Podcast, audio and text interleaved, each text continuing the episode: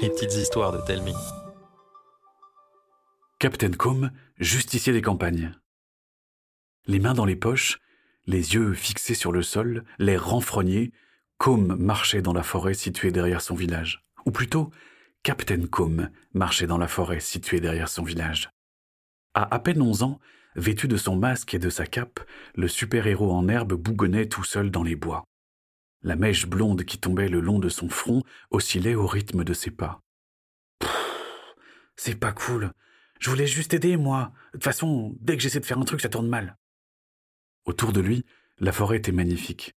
Les arbres caressaient le ciel et les rayons du soleil perçaient à travers leur feuillage, comme des projecteurs mettant en lumière des éléments du décor. Au loin, on entendait gronder l'eau qui s'écoulait du barrage situé au-dessus du village. Et puis, pas, il est jamais content.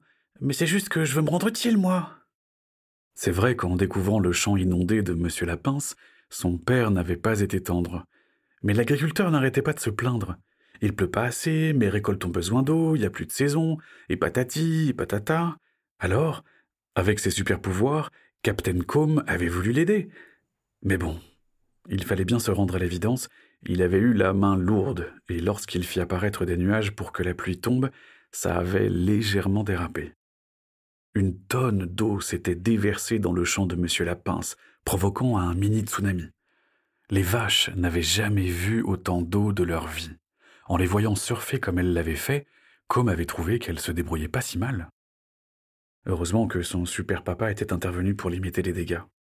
En deux temps, trois mouvements, il avait réussi à assécher le champ et à descendre les bêtes qui s'étaient retrouvées sur le toit de la ferme. Qu'est-ce qui t'a pris? Tu as failli noyer tout le village. Même notre pire ennemi n'aurait jamais fait ça. Blessé par la remarque de son père, Com avait filé à la vitesse de l'éclair en direction de la forêt. Il aimait tellement cette forêt. Elle était si paisible. Contrairement à son village, qui lui était trop paisible. Il comprenait qu'après avoir sauvé le monde des centaines de fois, ses parents avaient eu envie de se mettre au vert. Mais pour lui qui rêvait d'aventures et de batailles épiques, ce lieu était loin d'être idéal.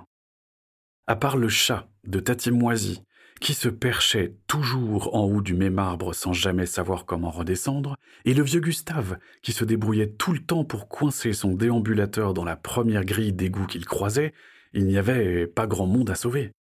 Malgré tout, Captain Com s'était mis en tête d'aider les habitants du village. Et au début, tout le monde était ravi de voir un enfant si volontaire, surtout un enfant avec de telles capacités. Super force, super vitesse, super laser. Captain Com pouvait souder un portail en acier tout en jonglant avec des poutres en béton. Mais ça, c'était en théorie, parce que dans la pratique, le jeune homme était particulièrement maladroit. J'en ai marre d'être maladroit. C'est vrai que ces derniers temps, le garçon avait enchaîné les boulettes. Lorsque le vieux Philémon lui avait demandé de l'aider à soulever sa voiture pour la réparer, Com n'avait pas contrôlé sa force et l'avait envoyé en haut d'un arbre. La famille Lajoie lui avait proposé de repeindre leur maison, et emporté par l'élan de sa super vitesse, il avait peint le toit, les fenêtres, et puis tout le jardin. Un chien féroce s'était jeté sur Madame Piédure. Captain Com s'était empressé de le congeler avec son super souffle, se rendant compte après coup que la pauvre bête voulait juste jouer avec sa maîtresse. Et puis, il y avait eu aussi l'épisode avec Madame Guibert, une dame de 93 ans qui s'endormait toujours dans son fauteuil roulant. Com lui avait proposé une balade. Sauf qu'après avoir fait le tour du village, il s'était rendu compte qu'ils étaient en retard pour le dîner. Alors, tout en poussant la vieille dame, Com s'était mise à courir. À courir de plus en plus vite, jusqu'à franchir le mur du son et faire exploser toutes les fenêtres du village.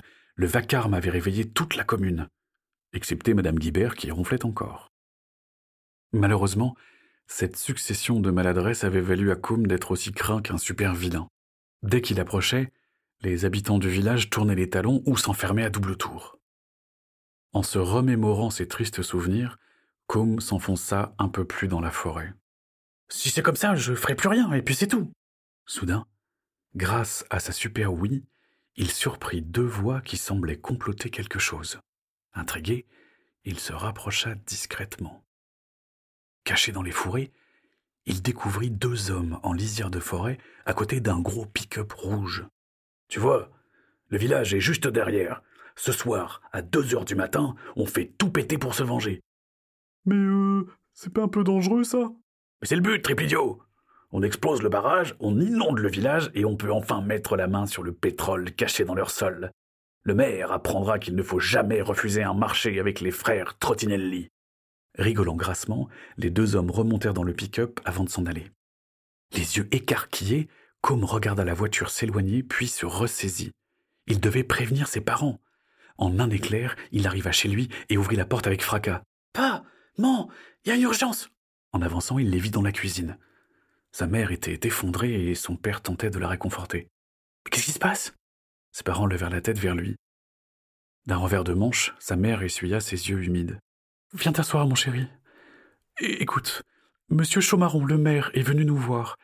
Si un autre incident se produit à cause de tes super pouvoirs, nous serons obligés de partir. Quoi? Mais. Il n'y a pas de mais, comme. Les habitants ont peur, parce que tu ne contrôles pas tes pouvoirs.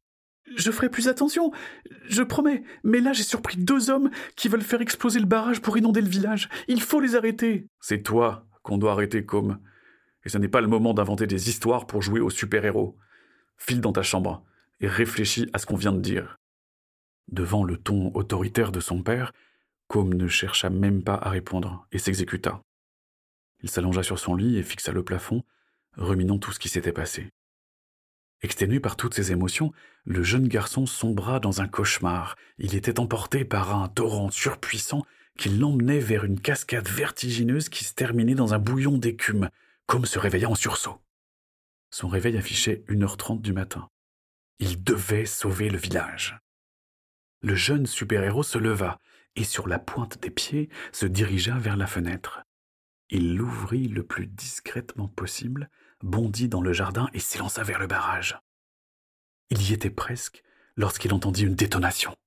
Il accéléra et un battement de cils plus tard découvrit M. Chaumaron, le maire du village, armé d'une carabine face au frère Trottinelli. En restant caché, Com observa la scène. Tout tremblotant, le vieil homme pointait son arme vers les deux malfrats. Déguerpissez d'ici, c'est compris? Les frères Trottinelli firent mine d'avoir peur et de remonter dans leur pick-up. Mais dès que M. Chaumaron baissa sa garde, le plus grand des deux se jeta sur lui et l'assomma d'une énorme gifle.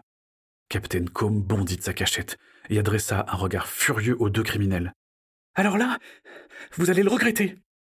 Les deux frères se figèrent en voyant un gamin déguisé en super-héros les menacer, avant de se mettre à rigoler bêtement. Allez, frangin, attrape-moi ce morveux avant qu'il nous balance. Le plus gros des frères Trottinelli s'approcha du garçon avec un sourire sadique. Sans se dégonfler, Com avança vers lui, mais marcha sur son lacet et perdit l'équilibre. Battant des bras pour se rattraper, il envoya sans faire exprès son super poing dans la figure du voyou qui fut projeté contre le premier arbre venu, assommé net. Saleté de mioche, tu vas le payer Ayant retrouvé l'équilibre, Com esquiva les coups que tenta de lui porter le malfrat. Surpris par son habileté, il commença à fanfaronner. Ah, ah Je suis trop rapide, je suis trop fort, je suis trop. Et c'est à ce moment que le garçon se prit les pieds dans sa cape. Il bascula en avant, assénant un super coup de boule au voyou qui partit s'écraser contre son pick-up. Com n'en revint pas. Autour de lui, les deux hommes étaient KO. Il avait réussi. À côté de lui, Monsieur Chaumaron reprit ses esprits. Alors ça, c'est pas croyable. Comment t'as fait pour mettre ces voyous KO euh, Ben, euh, avec mes pouvoirs? Vraiment? Oh, merveilleux! C'est merveilleux! Oh, oh, oh, je n'en reviens pas! Tu maîtrises tes pouvoirs maintenant!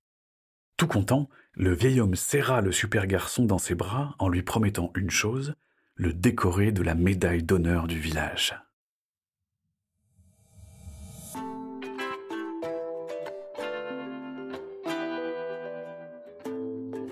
C'était une histoire de Thomas le Petit Corps, racontée par Arnaud Guillot. Vous avez aimé cette histoire? Dites-le nous par mail, Facebook ou en laissant un commentaire sur votre application de podcast. Ça nous fera très plaisir. À bientôt